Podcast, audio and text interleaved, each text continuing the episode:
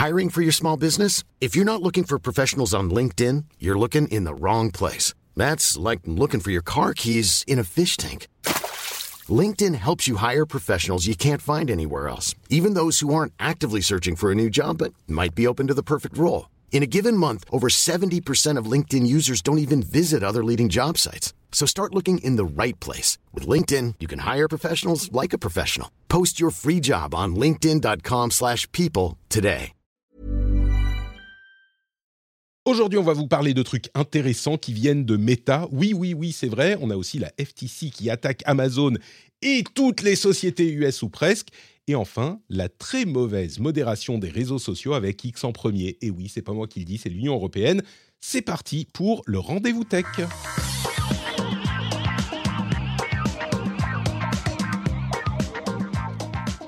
Bonjour à tous et bienvenue sur le Rendez-vous Tech. Je suis Patrick Béja, c'est l'épisode numéro 533. Oh, 533, nous sommes en octobre 2023 et je voudrais remercier les patriotes qui ont rejoint la famille de Patreon. Fenrir D, je ne sais pas s'il y avait euh, genre Fenrir A, Fenrir B, Fenrir C et que lui c'est la quatrième génération de Fenrir, c'est possible. Et Benjamin Nardini qui a rejoint pendant le live avant qu'on commence à enregistrer, mais juste avant. Donc merci beaucoup à Fenrir, quatrième du nom, et Benjamin d'avoir rejoint la formidable famille des patriotes sur patreon.com slash rdvtech et les producteurs qu'on mentionne chaque mois parce qu'ils ont trouvé le niveau secret sur Patreon. Olivier Maury et Stéphane Lioret, merci à vous deux, merci à vous quatre. C'est grâce à vous que cette émission existe. Et merci aussi à Cédric Deluca d'être là avec nous. Bonjour Cédric, avec ton Bah, bonjour Patrick, comment macOS Sonoma qui fait des zooms, genre, Eh genre ouais, ça fait battement de cœur. en. C'est un peu bizarre. hein. Regarde. Comment on En fait fait- pour vivre sans ça? Cédric a installé la dernière version de macOS qui apporte pas grand grand chose, hein, franchement, soyons honnêtes. Mais les fonctions de euh, webcam ont été modifiées pour euh, suivre le visage de Cédric, pour zoomer là où il est, là où il se déplace. Sauf que ça zoome tout le temps, même quand il bouge pas. Donc ça fait un peu, on a l'impression d'être sur un bateau, Cédric. Euh, C'est hyper étrange. vue. Mm, C'est étrange. Mais Ne me regardez pas, Mais écoutez-moi. écoute, vu que c'est un podcast audio, comme tu le disais avant qu'on lance l'enregistrement. ouais, voilà. Mais si tu fais les cornes euh, du diable, les deux, ça fait genre concert, ça fait des filtres incroyables avec des lumières, Avec des lasers derrière. Ça, c'est utile. Ah bah évidemment. Corben, t'as pas encore installé macOS Sonoma Bah sur mon portable, ouais, mais pas sur mon vieux iMac parce qu'il n'est pas compatible malheureusement. Donc, Eh euh, oui. enfin, j'attends les prochains M3 de je sais pas quoi et j'achèterai un M3 quand ça sortira. Oh oh, tu vas rentrer dans le futur de la puissance du, du macOS. Incroyable. C'est ça, voilà. Très très bien.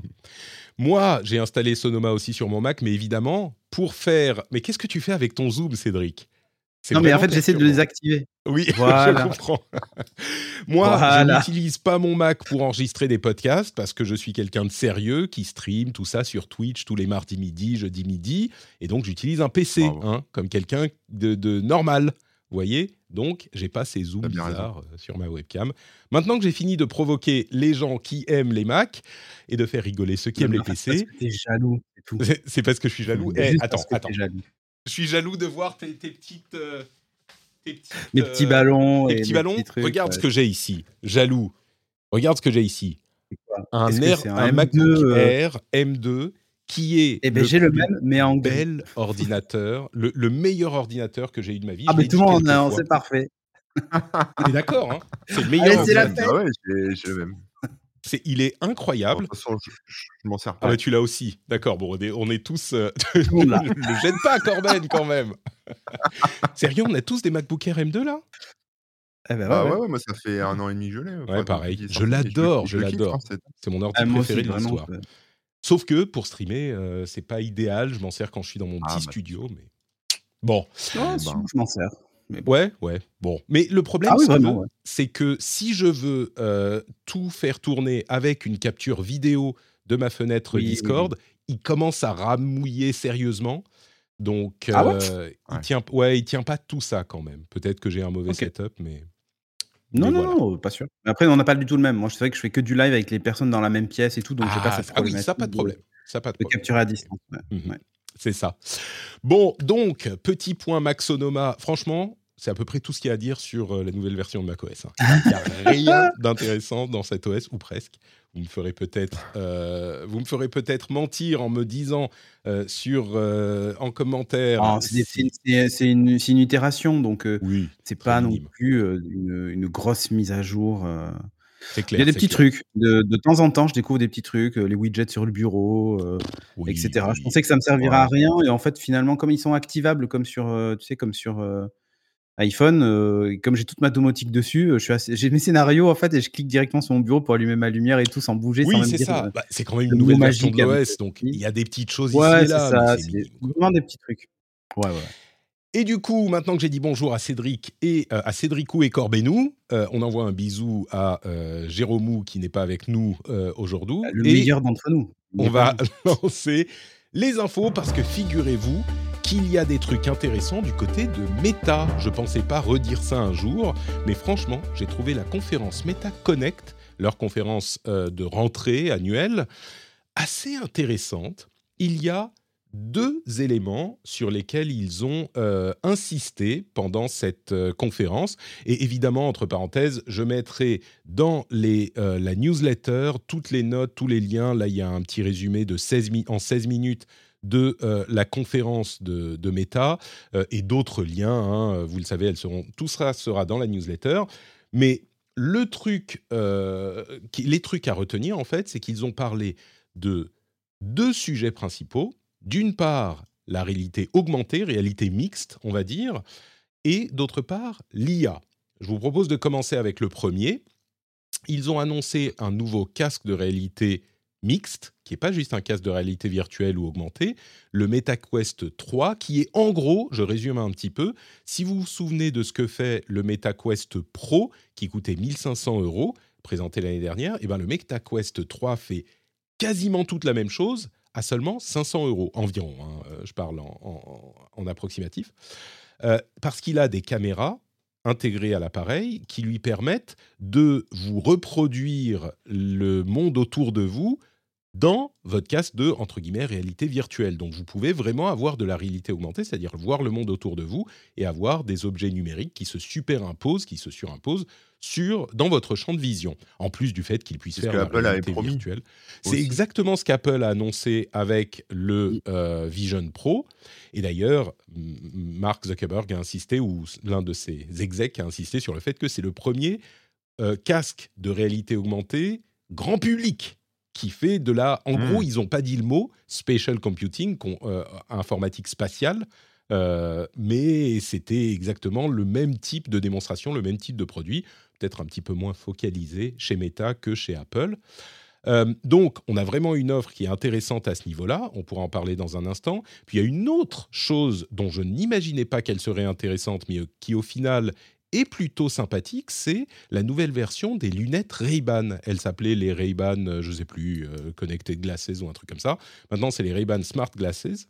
Euh, et la différence importante, alors il n'y a toujours pas d'écran dans ces lunettes, hein, on ne peut pas voir quoi que ce soit, mais il y a un haut-parleur avec un son de meilleure qualité et une caméra, enfin un appareil photo qui fait aussi des vidéos de meilleure qualité. On est à 12 mégapixels au lieu de 5 et une euh, autonomie un petit peu accrue. Mais la grosse différence, c'est qu'il y a euh, une version de l'assistant Meta, l'assistant de euh, réalité, d'intelligence artificielle de Meta, euh, qui est disponible par les lunettes. Donc ça fait un petit peu une sorte de réalité augmentée, pas visuelle, mais audio. C'est-à-dire qu'on peut demander à l'assistant euh, que se passe, qu'est-ce qu'il y a euh, juste devant moi. On peut lui poser des questions sur ce qu'on Oui, voit. traduis-moi le menu. ou- Tra- Traduis-moi quelque chose, euh, explique-moi ceci, qu'est-ce que tu penses de cela, etc.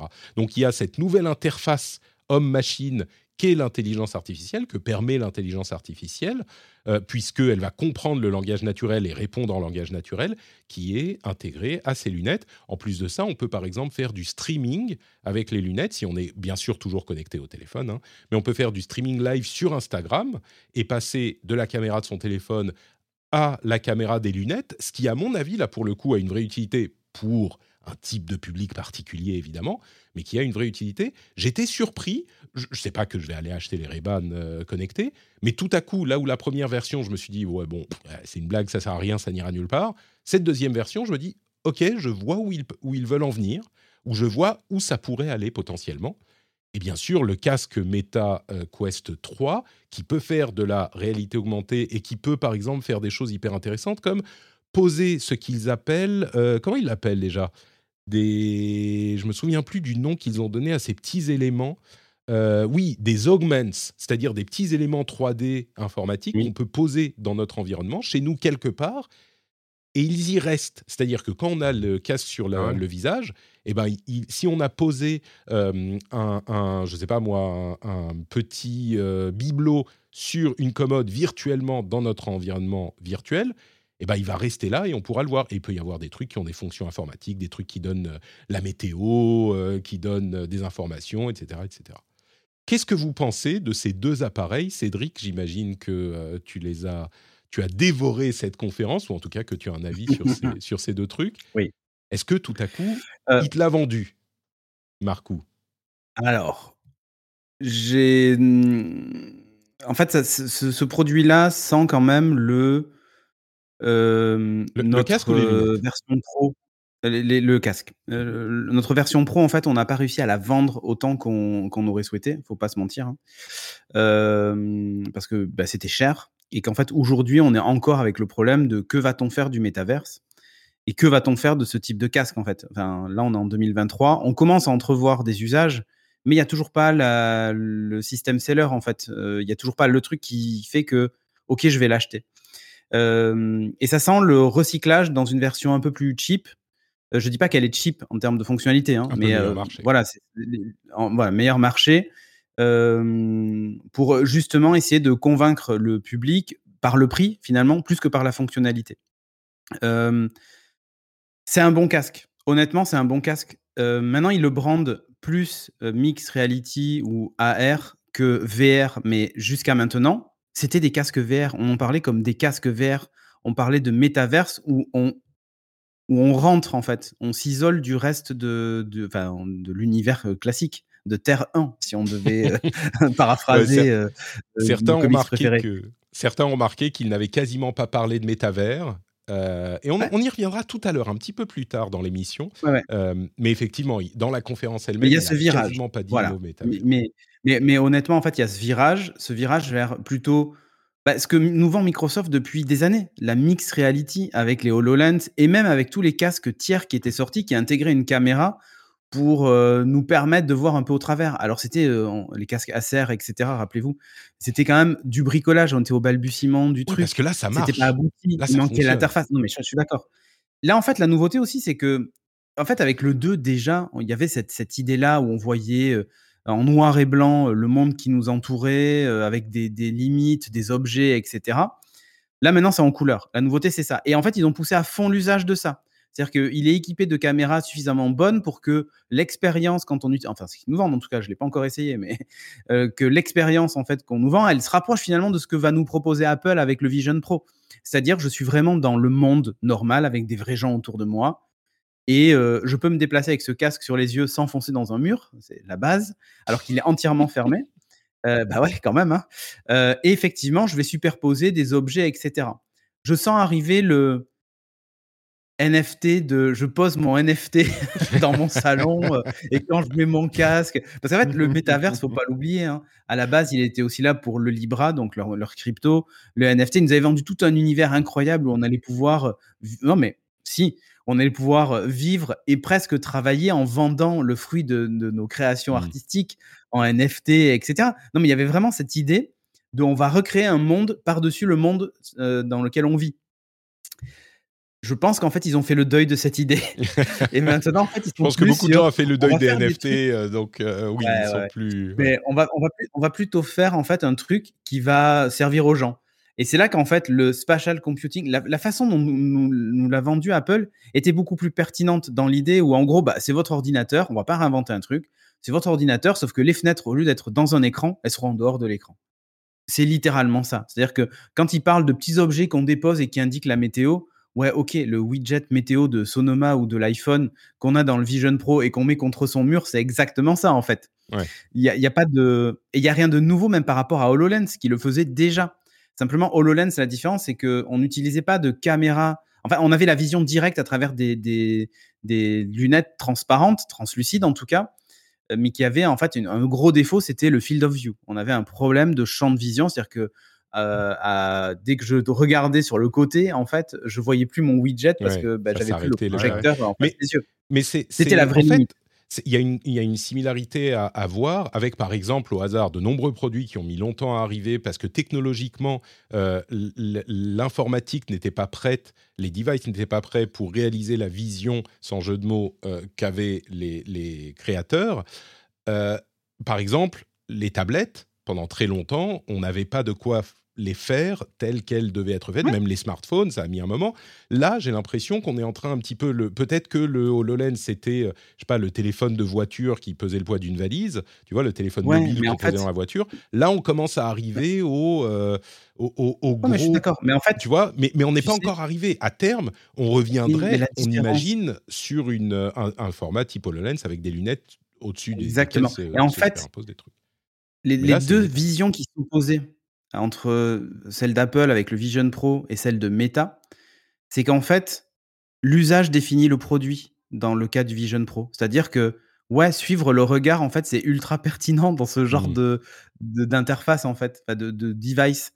chez Meta, en fait, on est parti de, de l'inverse. C'est-à-dire que techniquement, qu'est-ce qu'on peut faire de cet objet Et donc, on crée le métaverse, et ça. C'est adapté vraiment à cet objet-là, mais c'est pas adapté aux usages des gens. Mmh. Et c'est ça les deux visions qui s'opposaient. Le mmh. Quest 3 corrige une partie des défauts. C'est-à-dire que on se rapproche de ce qu'aurait pu être le, un Vision Pro bon marché, en fait. Un Vision Pro SE, si on devait l'appeler comme ça. où il n'y a pas les capteurs de suivi des yeux, etc. Mais on peut pointer avec les doigts, on peut faire plein de trucs. On a des manettes, etc. Mais rendez-vous compte déjà, le fait d'utiliser une manette versus le Vision Pro qui va utiliser le regard et uniquement un petit geste des doigts où on va juste faire ça. Euh, on, regarde un objet, on fait juste ça et le focus se fait tout seul et tout. Mmh. La différence d'usage, elle est colossale en fait. La différence de, la façon d'utiliser est colossale. C'est oui. Donc euh, c'est un bon produit, pas cher si on veut tester. Euh, après, je pense que malheureusement, ça va rester encore une fois un produit de niche c'est-à-dire que c'est un peu comme si on avait une partie de l'expérience et qu'il manque un truc derrière. Ça, fait vraiment produit incomplet où on n'arrivera pas avoir réellement, à moins qu'ils signent un partenariat avec Microsoft, mais j'ai un gros doute sur l'idée, mais d'avoir vraiment la même expérience qu'on nous promet avec cet ordinateur euh, spatial en fait. Oui, non, et puis surtout. Et Meta n'est euh, pas en capacité de faire ça. Il y a des petites fonctionnalités intéressantes. Il parlait par exemple du fait d'avoir euh, des d'être sur un terrain de basket pendant un match mmh. au bord du terrain, ce qui est un truc qu'a présenté Apple également. Tout ça c'est cool, mais si on veut vraiment l'utiliser pour faire des choses productives, bon bah c'est un petit peu plus limité ce que je retiens en fait pour ce MetaQuest 3, c'est que bah, si les, les possibilités d'usage, les fonctionnalités sont beaucoup plus évoluées, sont beaucoup plus développées, ça ne change pas vraiment euh, le, les, comment dire l'attrait. Les personnes qui n'étaient pas intéressées par un MetaQuest 2 ne seront pas intéressées par un MetaQuest 3, je pense. Euh, mais du coup, il y a un autre appareil. Euh, je vais me tourner vers Corben, dont je suis sûr. Merci à la chatroom d'ailleurs qui nous disait c'est euh, les Ray-Ban Stories, la première version. Là, c'est les Ray-Ban Meta ou Meta Ray-Ban Smart Glasses qui, du coup, ont le nom de Meta et sont beaucoup plus développés. Est-ce que c'est les Ray-Ban Meta Smart Glasses C'est ça. Est-ce que celle-là, elle t'intéresse l'idée d'avoir un assistant euh, virtuel euh, intelligent avec toi tout le temps, de pouvoir faire, de pouvoir streamer, je sais pas, pour montrer ton clavier ou montrer ton écran? Peut-être que c'est pas à toi que tu fais pas assez de live. Euh, de live cuisine, mais parfois tu sors dans ton jardin pour faire du jardinage, donc tu vois. Non, ce genre de lunettes, bah, ça me fait penser aux lunettes Snapchat, tu sais? Ouais, spectacles.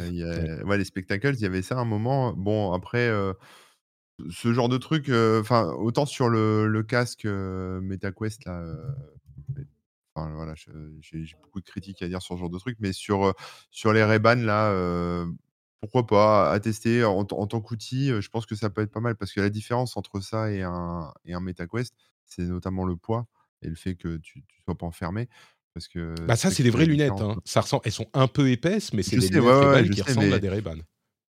Mais tu vois, autant le MetaQuest, heu, juste pour revenir 2 secondes là-dessus, moi je trouve que c'est toujours un bon produit, hein, c'est sympa et tout, mais c'est un truc dans lequel tu restes pas des heures parce que tu as chaud, heu, tu transpires, de la buée sur les lentilles, heu, enfin, c'est pas un truc, forcément, utilisable vraiment dans la vie de tous les jours. Alors que la Ray-Ban, à la limite, si tu veux filmer, si effectivement ça te fait un peu assistant IA, et tu peux lui parler, machin, bon, pourquoi pas, quoi? Faudra faudrait tester, en fait, c'est difficile de savoir exactement ce que ça ce que ça peut rendre, ce que ça peut donner.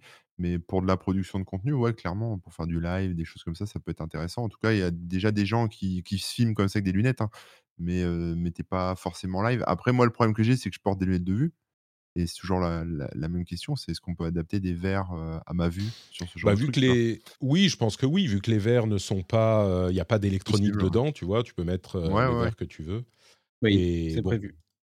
c'est ça. Mais mais en même temps, effectivement, je me vois mal, heu, me balader toute la journée avec et puis parler encore que, je dis: «Je me vois mal parler à mes lunettes», vu qu'on n'est plus dans un monde où on a on doit formater notre langage pour être adapté à ce que comprend, heu, Siri ou d'autres, heu, assistants. Là, on est dans un monde où, les les IA génératives comprennent ce qu'on dit, vraiment, en Ouais. langage naturel. Peut-être que ça pourrait donner quelque chose. D'ailleurs, il y a des démos assez impressionnantes sur, heu, les nouveaux modes de ChatGPT qui fait ce genre de choses. Et justement, puisqu'on parle d'IA, venons-en à la deuxième grosse partie de cette conférence, heu, les parties les les éléments d'IA. Alors, il y a 2 choses que je retiens. D'une part, bien sûr, les assistants. Alors, il y a 2 types d'assistants. L'assistant classique de Meta, qui va être un assistant IA qui fait mieux ce que faisaient les assistants intelligents qu'on nous promette depuis euh, des années, à tester, hein, mais bon, donc c'est une sorte de chat GPT qui peut répondre à nos, questions, qui a été calibré par euh, Meta pour mieux fonctionner, qui sera disponible un petit peu partout. hein. il va être dans Facebook, dans WhatsApp, dans Instagram, etc. Et puis, il y a aussi les profils, les personnages qui ont été créés spécifiquement pour certains sujets. C'est des IA calibrés pour certains domaines, comme par exemple, ils ont donné l'exemple du euh, chef qui peut vous donner des euh, conseils de cuisine, ce genre de choses. Il y a plein, une, euh, experte en marketing qui va vous donner des conseils sur ce genre de, de trucs. Et puis des trucs un petit peu plus rigolos, comme par exemple une IA basée un petit peu sur Snoop Dogg qui va être maître de jeu pour des parties de jeux de rôle. Alors c'est vraiment débile, mais c'est rigolo et effectivement, c'est des choses qu'on peut faire avec ce genre d'IA. Il a aussi annoncé euh, IA Studio, AI Studio, donc euh, des moyens de programmer ses propres IA. On laisse ça de côté pour une seconde, parce qu'il y a une autre application qui est intéressante, c'est Emu, Emu, euh, qui est un animal donc, mais qui est leur moteur de génération d'images. Lama est leur moteur de génération de texte, Emu est leur moteur de génération d'images. Il fait des trucs qui ressemblent un petit peu à ce que faisait Midjourney, je dirais, en version 4 peut-être. Donc c'est pas la dernière, le dernier photoréalisme, mais par contre, il les génère en 5 secondes. Et du coup, c'est hyper utilisable. Et il a donné des exemples hyper intéressants, comme par exemple le fait de générer des stickers. Vous savez, quand on cherche des stickers dans un, dans un logiciel, de, enfin dans un, une messagerie, pour envoyer un sticker, bah on tape un- une recherche et puis on va chercher sur ce qui est disponible. Là, on peut taper ce qu'on veut. Et ça nous met exactement, ça nous crée genre 4-5 stickers qui correspondent à notre demande, parce que c'est généré très vite grâce à ce modèle. Il a aussi montré, euh, ils ont montré d'autres usages, comme le fait de générer, par exemple, des filtres Instagram. C'est-à-dire qu'on a notre photo, au lieu d'avoir des filtres qui ont été créés, eh ben, on peut faire une requête IA pour transformer notre image euh, en ce qu'on veut, finalement. Donc ça, c'est intéressant aussi. Et puis, il y a des trucs pour faire des fonds d'écran en IA, etc. Mais tous ces éléments-là me paraissent être de vraies applications concrètes. Le- les stickers, par exemple, je me vois tout à fait les utiliser. euh, et il y a des trucs hilarants qui peuvent en, en sortir. Et c'est beaucoup plus, euh, comment dire, naturel, en fait, que de devoir chercher parmi des stickers existants. Euh, Est-ce que je me fais des... J'ai trop euh, bu la, la- le Kool-Aid que me les marques, Corben? Ou euh, si, là, c'est vraiment moi des applications ça concrètes, quoi. assez cool quand même de pouvoir, heu, comme ça, heu, bah, assez facilement en fait, c'est à portée de tout le monde, modifier, la réalité, ton image, ta Les vidéo, heu, stickers, c'est les stickers qui qui me plaisent, moi. oui, oui, bah, après oui, ou rajouter des stickers, des choses comme ça en fonction de ce que tu veux, mais ouais, ouais, c'est moi je trouve ça super cool, hein, j'adore tous ces trucs-là donc non, non, c'est enfin, tu plus de limite, en fait, tu as juste ta créativité, quoi. Donc c'est ça qui est bien, c'est que Ouais. Il donnait un exemple par de de sticker, il disait: «Je veux un hérisson content sur une, moto». Tu vois? Et ça faisait un petit truc avec un sticker parfait pour, pour ça. Mmh. Mais j'ai pas pu je sais pas si c'est sorti encore, j'ai pas pu tester. Pas encore, pas encore. C'est annoncé, ça se trouve, ça marchera pas bien du tout. On verra. Moi, c'est celui qui m'intéresse là, c'est le le Meta, AI Studio, en fait. Mmh. Où tu entraînes ton modèle sur, sur ce que tu veux pour, avoir des résultats, personnalisés. Faut voir si la promesse est tenue ou pas parce que bon, on se souvient aussi de Google lors de la Google I.O. qui avait annoncé, vous allez pouvoir mettre vos documents dans Google Drive et le modèle va s'entraîner sur vos documents et du coup après vous pouvez interroger des PDF de millions de pages ou des documents Word ou des tableaux Excel, de rapports de vos entreprises, etc. Mmh. Bon, on attend. Hein. Est-ce que ça va pas faire comme beaucoup de promesses de Google qui finissent par ne jamais voir le jour? Ça, pourrait arriver. Donc, mais c'était prometteur hein, dans l'idée. Euh, tu vois, as mais tu dois envoyer tous tes documents du coup euh, à, Meta pour. Euh, non, mais déjà à Google et à tout le monde. Mais typiquement, tu vois, moi je pense aux étudiants qui parfois doivent résumer des bouquins, résumer des trucs, etc. Alors, il y en a d'autres qui le font, hein, on peut déjà bah avec, avec ChatGPT, etc. Mais, mais là, l'idée, c'est que ça peut travailler sur tes propres documents. Par exemple, je sais pas si tu prends plein de notes de cours, il peut te faire une synthèse de toutes les notes de que tu as pris en cours, en fait, que tu prends sur ton, sur ton Google Drive.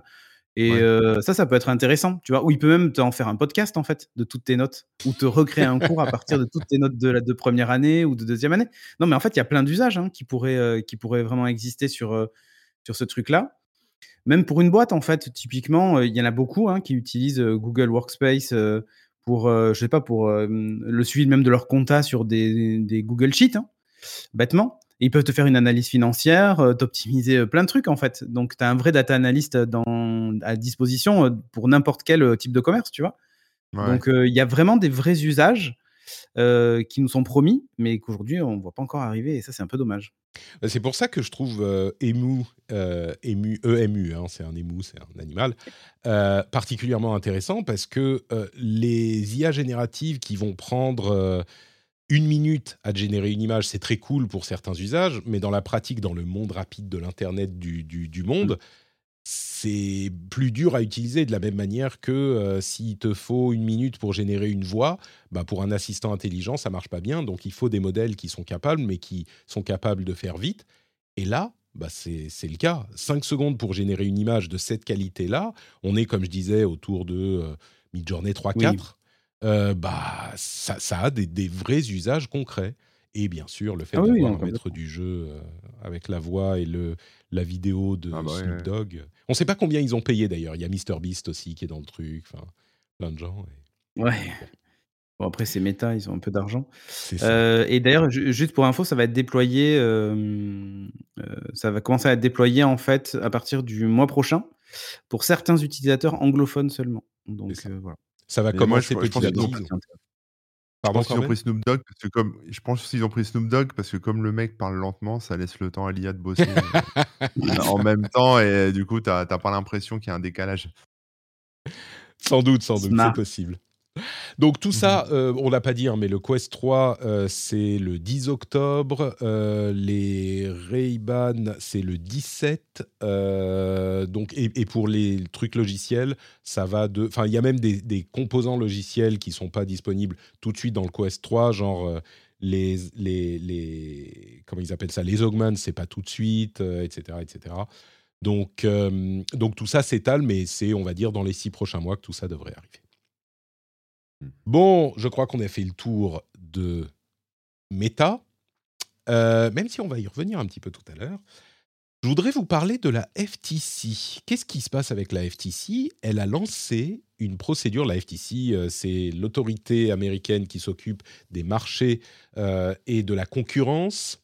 Et elle a lancé donc une procédure contre Amazon pour euh, pratiques euh, déloyales, anticoncurrentielles. Il faut savoir que Amazon, il l'avait dans le collimateur depuis très longtemps, puisque la présidente de la FTC est Lina Khan, qui a écrit un papier euh, largement partagé et reconnu en 2017 sur le fait qu'Amazon devrait être séparé en plusieurs entités pour des raisons de, euh, de, pratiques anticoncurrentielles. Évidemment, les choses ne se sont pas améliorées en six ans, hein, vous pouvez vous en douter. Et donc, euh, la FTC a lancé cette procédure.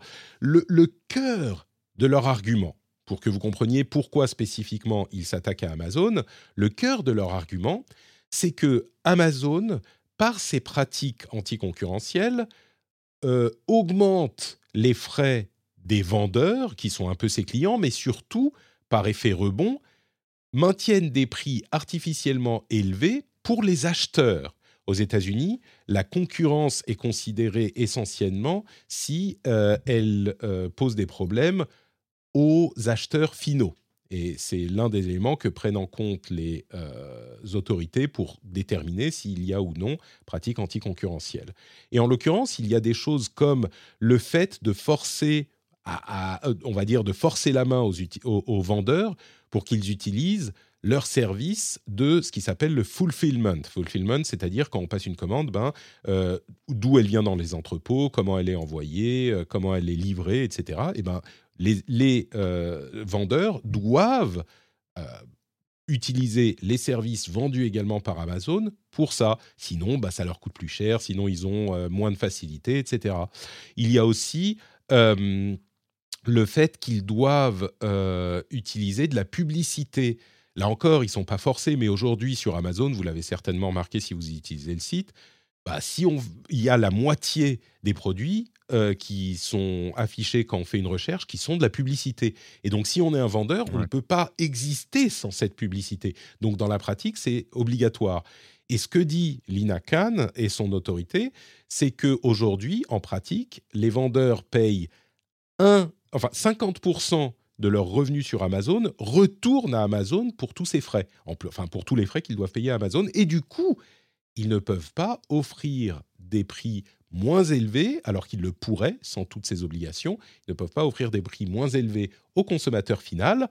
Et donc, le consommateur final finit par souffrir de ces pratiques. C'est le cœur de leur procès. J'ajoute que, en ce moment, aux États-Unis, il y a des procès contre Google, euh, contre eBay, contre euh, Microsoft avec son rachat d'Activision, etc., etc. Donc, ils y vont un petit peu sur tous les fronts. Celui-là est quand même euh, sans doute l'un des, plus importants. on pourrait parler de celui Google aussi, mais celui-là est l'un des plus importants. Euh, qu'est-ce que vous en pensez euh, de l'argument de la FTC et de Lina Khan? Je pense que tout n'est pas blanc ou noir, mais Corben, est-ce que tu penses que ah. Amazon nuit au pouvoir d'achat des clients Alors, on parle des États-Unis, mais ça peut se reporter en, France aussi. Est-ce que tu penses que bah, c'est une, Ouais, enfin vas-y, je te laisse parler. Non, je, je pense pas parce que tu as tous les outils sous la main pour pouvoir filtrer, trier, euh, classer par prix, euh, comparer, etc. Donc je, je pense pas au final, non.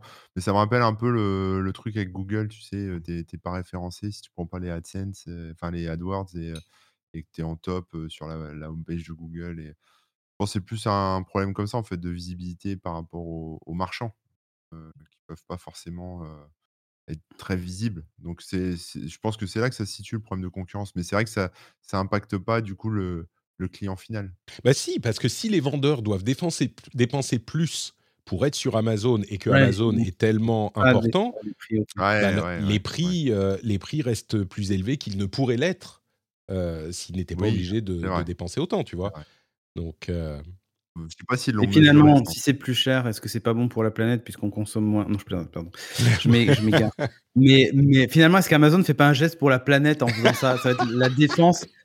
Embauchez-moi comme avocat. Excusez-moi, je mets tout. Je vais vous expliquer à quel point. je vais vous expliquer à quel point ce que vous êtes en train de faire est bon pour la planète. On pourrait appeler Dame Nature d'ailleurs, euh, comme chez Apple. nous expliquer. Mais c'est vachement bien. Les gens consomment beaucoup moins. Du coup, les prix sont plus élevés. Non, mais en fait, pour le coup, c'est un vrai racket. Hein. Je sais pas si euh Il y a... enfin... Ah, c'est un racket. Mmh je, te laisse, je te laisse finir, je vais inviter quelqu'un d'autre. Non, vas-y, vas-y, Corben. je disais, je sais pas si tu as prévu d'en parler, Patrick, mais là, récemment, reçu un mail, d'Amazon. Alors c'est c'est un vieux truc, hein, mais ça y est, c'est appliqué, où ils vont, Tout heu, à fait, ouais. appliquer des frais de port maintenant pour les bouquins. Mmh Ah je oui. sais pas si tu en as déjà parlé ou pas, mais bon, ça pour le On coup je l'avais dans les dans les notes également, ouais.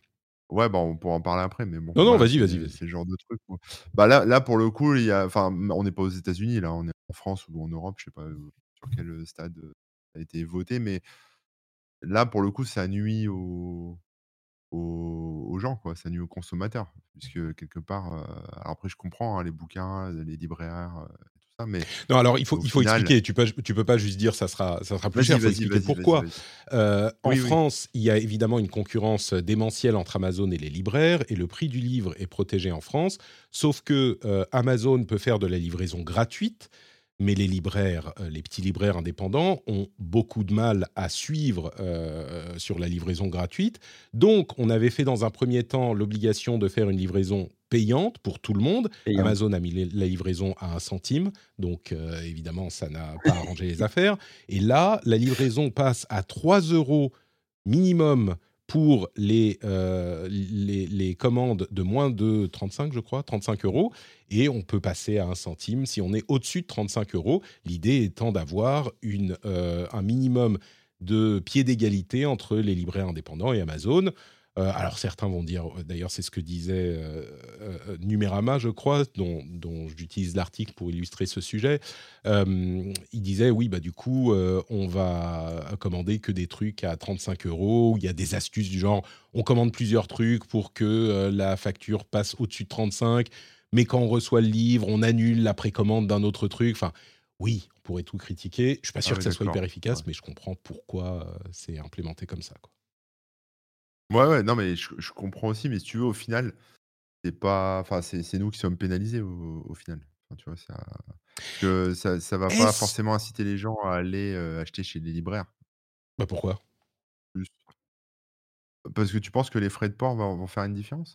Parce Bah, tu qu'après peux si si commander vas-y. si c'est le même prix chez Amazon et chez ton libraire, heu, de de tu vois, pour te faire livrer sur un autre site, peut-être que tu vas te dire: «Bon, Oui, bah» alors, fais un peu l'avocat du diable, mais tu vas dire: «Bon, ouais. bah, je vais pas aller commander sur Amazon, heu, parce que j'économise plus ces 3 euros que j'aurais économisé autrement», tu vois? Mmh, mmh, mmh. Bon, pour 3 Oui, euros oui, oui, oui. Ouais. et et surtout l'idée est de le protéger va les petites librairies, hein, heu, qui sont, Ça. je pense, importantes, pour le le la vie de notre société, on va dire. En tout cas, c'est le le principe. Il y a des gens qui vont dire: «Beh, oui, mais moi, j'ai j'ai pas une librairie à côté de chez moi, j'habite à la campagne», heu, donc heu, oui, c'est vrai c'est vrai aussi. Pas Oui, c'est ça. En fait en fait, oui, le la problématique, c'est peut avec une décision comme ça, on peut pas satisfaire tout le monde Ouais. et et même je trouve que, et dans le cas de Corben, on heu, peut déjà jamais les le les les satisfaire les du tout, non, mais les Donc librairies Ça, ont c'est pas non plus toutes les références. Alors après, éventuellement les commander et cetera, mais mais ouais, c'est je trouve un peu dommage, que, sous le couvert de protection d'un peu importe, hein, là, c'est le cas des des libraires, mais ça peut être, heu, autre chose. On nous impose, un des frais de port ou typiquement dans ce cas-là, heu et et en plus assez élevé, et en fait, j'arrive pas à comprendre l'efficacité de la mesure, en fait. C'est vraiment Bah, ça, en fait, moi ma vraie problématique, c'est ça. C'est pour ramener le prix de la commande chez heu Amazon au niveau du prix de ta commande, heu, chez, heu, Livres et Ouais, mais du du coup, hein quoi. ouais, OK, super, mais ce que je veux dire, c'est que ça va pas enfin, les gens vont pas faire la queue devant les librairies, à Non, partir du non, moment mais où pour commander par la pour commander par la poste, tu vois? Pour commander en ligne. Tu vois, j'aurais trouvé plus logique qu'ils autorisent les libraires à s'aligner en intégrant les frais de port dans ce Mais ils qu'ils peuvent envoient. pas! Ils peuvent pas, c'est ça le problème. C'est qu'ils ont pas la ils ils ont peuvent pas la la la la puissance, le le la taille d'Amazon qui fait qu'ils peuvent absorber ce genre de choses. C'est ça le problème. Ouais Ouais, ouais. et et et pour Mais en revenir au au sujet initial, c'est un vrai racket, en fait, cette histoire-là. C'est-à-dire qu'en gros, vous avez alors on vous met en avant, mais que si vous prenez, heu, le pack plus, plus, plus, heu et dans ce cas-là, ça va vous on va prendre la moitié de vos revenus, hein, littéralement, c'est ça, hein, puisque pour, heu, je crois que c'était, l'exemple qu'il donnait, c'était, pour un hem, pour, heu, 2 gagnés, ils en dépensent un chez Amazon, les vendeurs. Donc c'est Ouais. énorme, en fait. C'est Hem, énorme et après ils vont t'expliquer qu'il y a tout le service, ils gèrent l'entrepôt, les retours et cetera.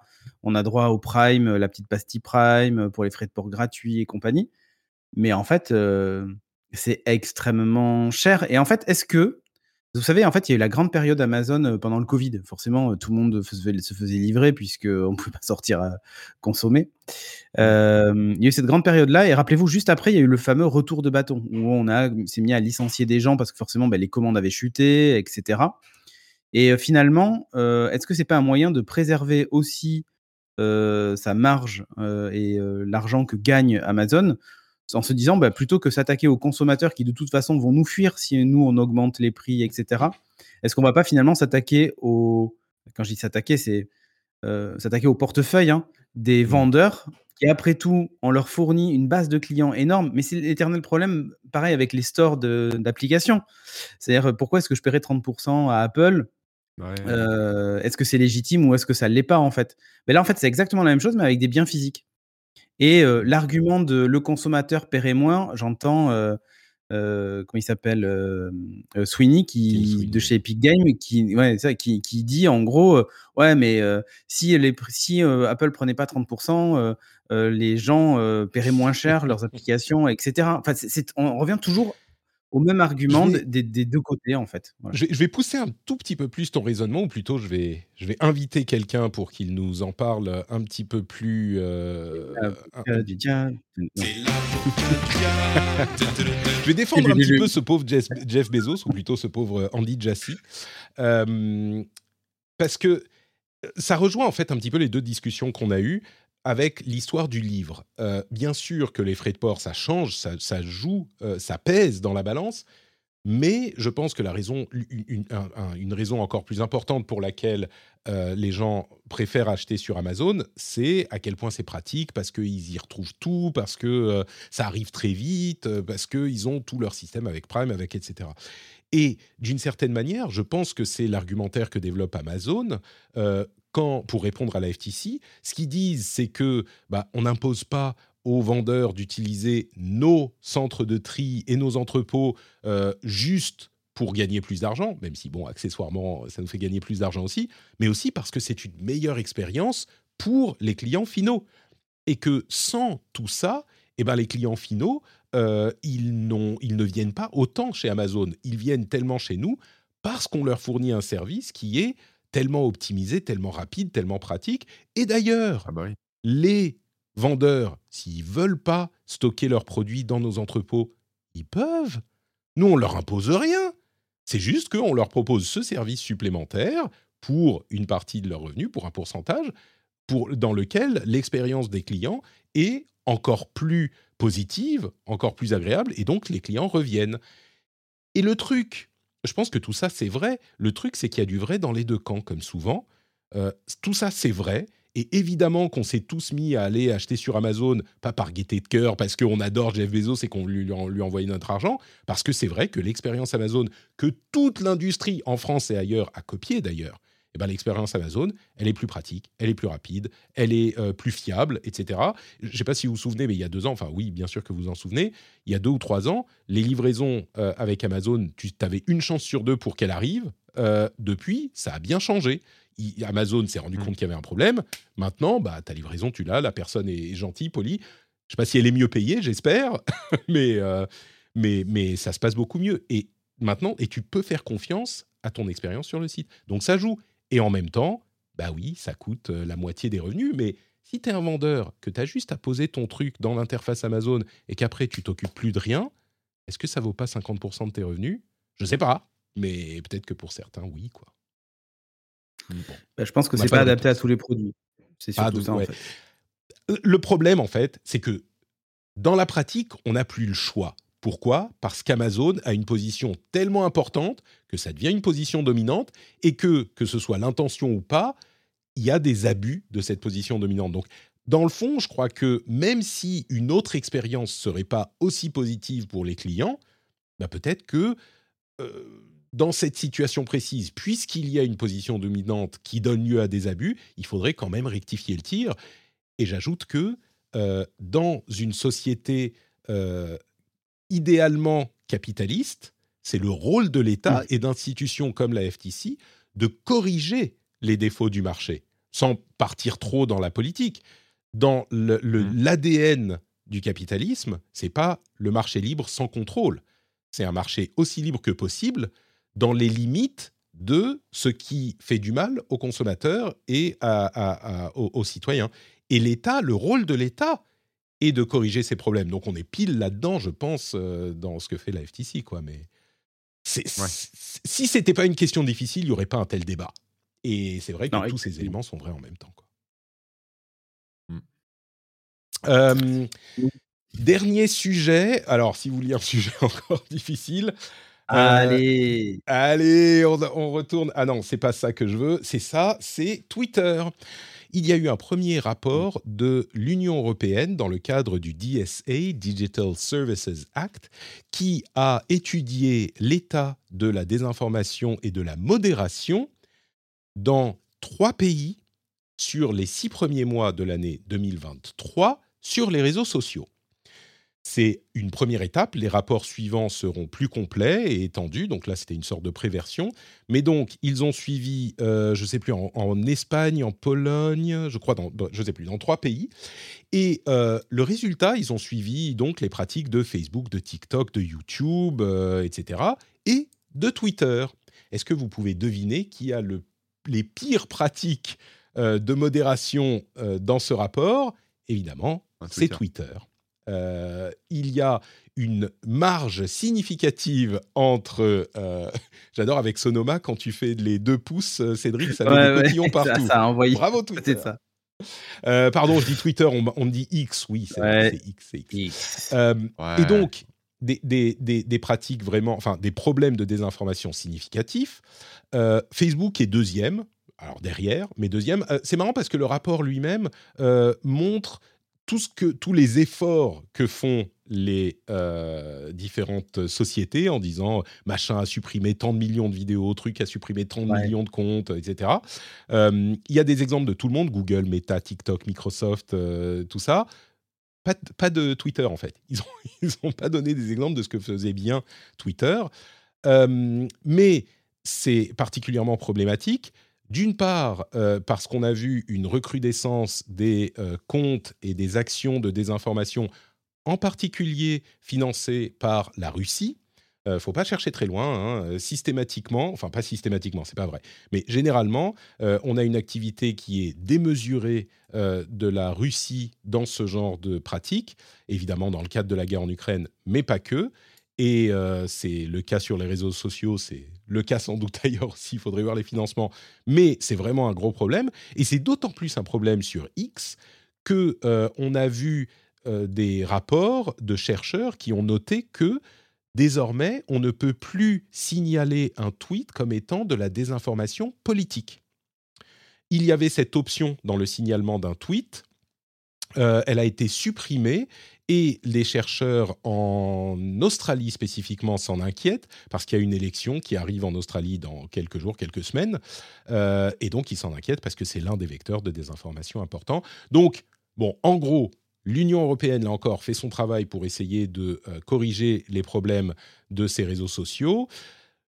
Le- le- le- les tendances sont pas positives, en particulier sur X, mais c'est un petit peu le cas partout ailleurs aussi, euh, en partie parce que la, droite américaine MAGA fait des attaques violentes sur euh, l'idée même de la modération de leur désinformation et de leurs fausses informations, ce qui euh, refroidit un petit peu les ardeurs de certains réseaux sociaux. En plus, ça coûte de l'argent, j'imagine que c'est plus pratique de, de, couper ça et d'économiser un petit peu. Mais ce rapport pointe particulièrement du doigt Twitter, enfin X, et bah, c'est une chose qu'il faut euh, savoir. Je ne sais pas s'il y a énormément à commenter dessus, mais si vous voulez y aller, n'hésitez pas. Bon, on, on se doute un peu quand même. Puis c'est un. Ouais, euh, Ouais, clairement. Mais moi, il y a, y plusieurs fois, j'ai voulu signaler euh, des, des fake news en fait sur, sur X, mais c'est totalement impossible en fait. On peut pas signaler de, de désinformation facilement. Essayez là, prenez un tweet au hasard et essayez de le signaler, vous allez voir.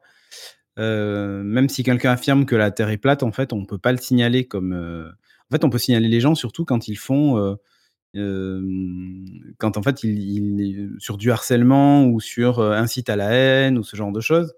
Ouais. mais il y a beaucoup de de de choses qu'en fait on ne peut pas signaler. Typiquement des informations complètement fausses, y compris contre, je sais pas sur les vaccins ou sur peu importe en fait, tous ces sujets-là.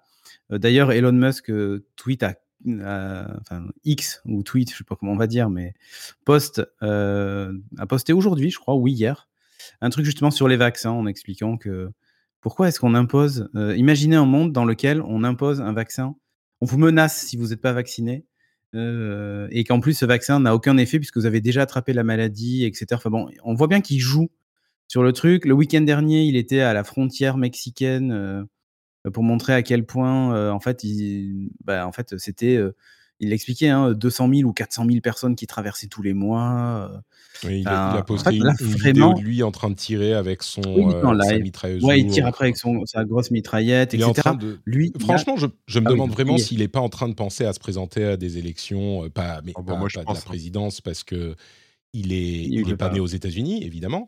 Mais euh, peut-être que ça d'un de devenir ou sénateur ou gouverneur ou ce genre de truc. Et il est en train de se calibrer une, euh, une présence politique dans la droite MAGA.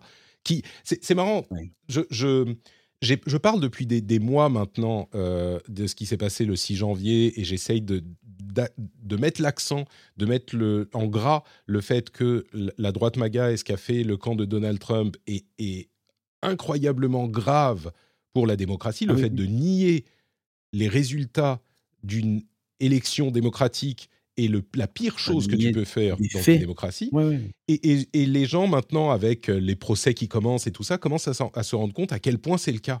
Et j'ai eu plusieurs messages de gens qui, de gens qui, qui, qui m'ont dit Ah ouais, euh, Patrick, Patrick en parlait à tel et tel moment. J'ai j'ai l'impression qu'on s'en rend pas compte en France de ce qui s'est passé là-bas. Et c'est pas juste pour critiquer les États-Unis ou Donald Trump que je le dis. C'est pour signifier à quel point ce qui se, se passe dans cette mouvance-là est grave et dangereux. Euh, et il y en a, il y en Et- a euh, dans, dans, enfin sur, sur Twitter, sur avec Musk. C'est pas. Oui, et, et X justement est devenu leur porte-voix. hein. C'est ça Mm. en fait qui est le plus le plus dramatique en fait dans l'histoire. C'est que X Mm. est vraiment devenu le porte-voix de cette de cette mouvance euh, qui qui ratisse large, hein, des QAnon en passant par euh, justement euh, les des, des gens d'extrême droite, racistes, euh, néo-nazis, etc. Et tout ça se retrouve sous la bannière MAGA. C'est un peu euh, voilà, c'est Ouais. un peu un peu étrange. Les complotismes les plus débridés. Enfin, c'est Ouais. extrêmement grave. hein. Enfin, en fait, c'est le jour où je ne sais pas si, si vous vous souvenez vous ce que vous étiez en train de faire ce jour-là, mais mais euh, comme moi, je me souviens exactement ce que j'étais en train de faire le 11 septembre. Mais là, je me souviens exactement ce que je faisais ce, ce jour-là et, et ce et ce dont je parlais. Et en fait, euh, j'étais en plein, euh, en plein dans la série Handmaid's Tale, la, la servante écarlate. Et en fait, et je me suis dit, waouh, en fait, il est en train de se passer exactement ce qui s'est passé dans Mm. la série où les gens ont pris par les armes le, le, le Capitole, en fait. Mm. Et, et le parallèle faisait flipper. C'est-à-dire que, est-ce que si ces gens-là avaient réussi leur coup, euh, qu'est-ce que ça, qu'est-ce que ça aurait donné en fait? Là, on rentre dans quelque chose de complètement dystopique et de complètement, euh, c'est euh, et c'est extrêmement grave en fait. et on est ouais. on, on est tellement pas passé loin. On est passé en fait en- en- à, à- à quelques centimètres d'un conflit beaucoup plus grave, qui était la décision de euh, Mike Pence de ne pas déclarer l'élection invalide, ce que lui a Ah oui, demandé alors euh, là- Donald Trump. Si Mike Pence l'avait fait, ça a provoqué tout un tas de procédures légales, etc. Et la raison pour laquelle on parle de tout ça, c'est pas juste pour revenir sur le 6, sur le 6 janvier, etc. C'est, c'est pour dire que aujourd'hui, ce genre de choses, les, les, les promoteurs de ce type de méthode et de politique et de mouvance politique ont non seulement une voix sur X, mais euh, sont moins modérés dans leur désinformation euh, sur les réseaux sociaux. Donc on est vraiment Ouais. dans le sujet, là, on n'est pas parti dans une digression pour euh, le plaisir. On est, on- est en train de contextualiser la raison pour laquelle ces problèmes sont extrêmement graves euh, et pourquoi l'UE s'inquiète tellement de cette histoire de modération et de, et de désinformation sur les réseaux sociaux. Alors, on n'a pas des liens directs établis entre la désinformation sur les réseaux sociaux et l'effet dans la société sur les votes. Ça, il y a des, des études contradictoires sur le sujet. Euh, mais il n'empêche que la pratique est, est préoccupante. quoi. Bref. Corben, on a beaucoup parlé, Cédric et moi.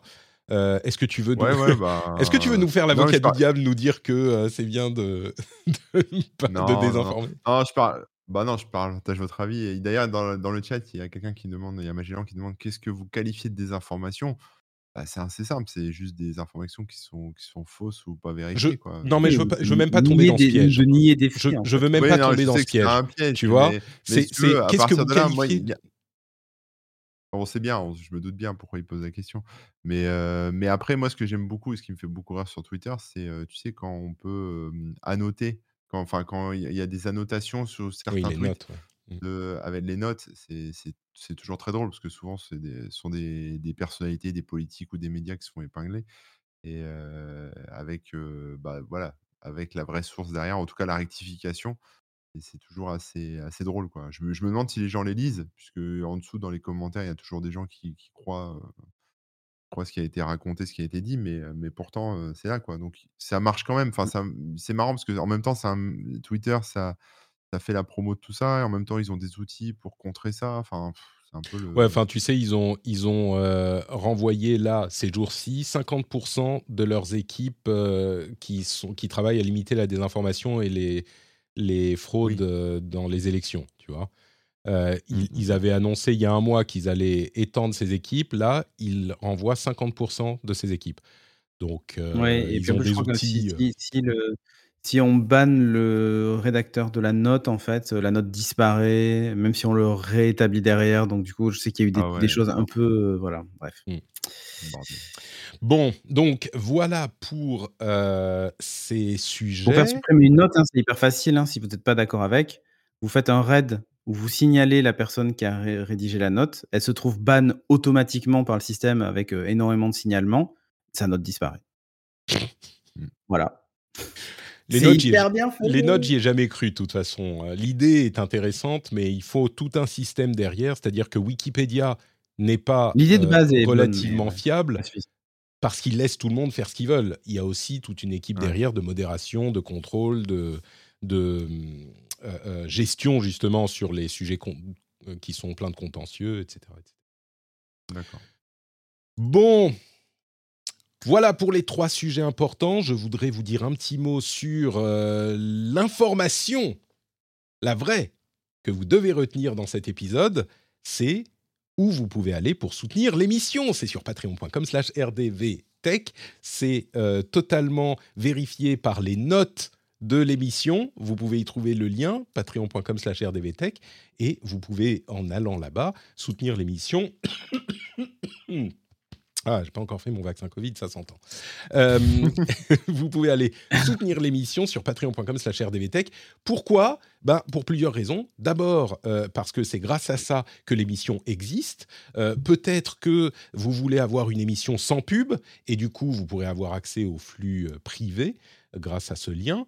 Euh, enfin, en soutenant l'émission, vous pourrez avoir accès au flux privé, où il y a aussi des contenus bonus.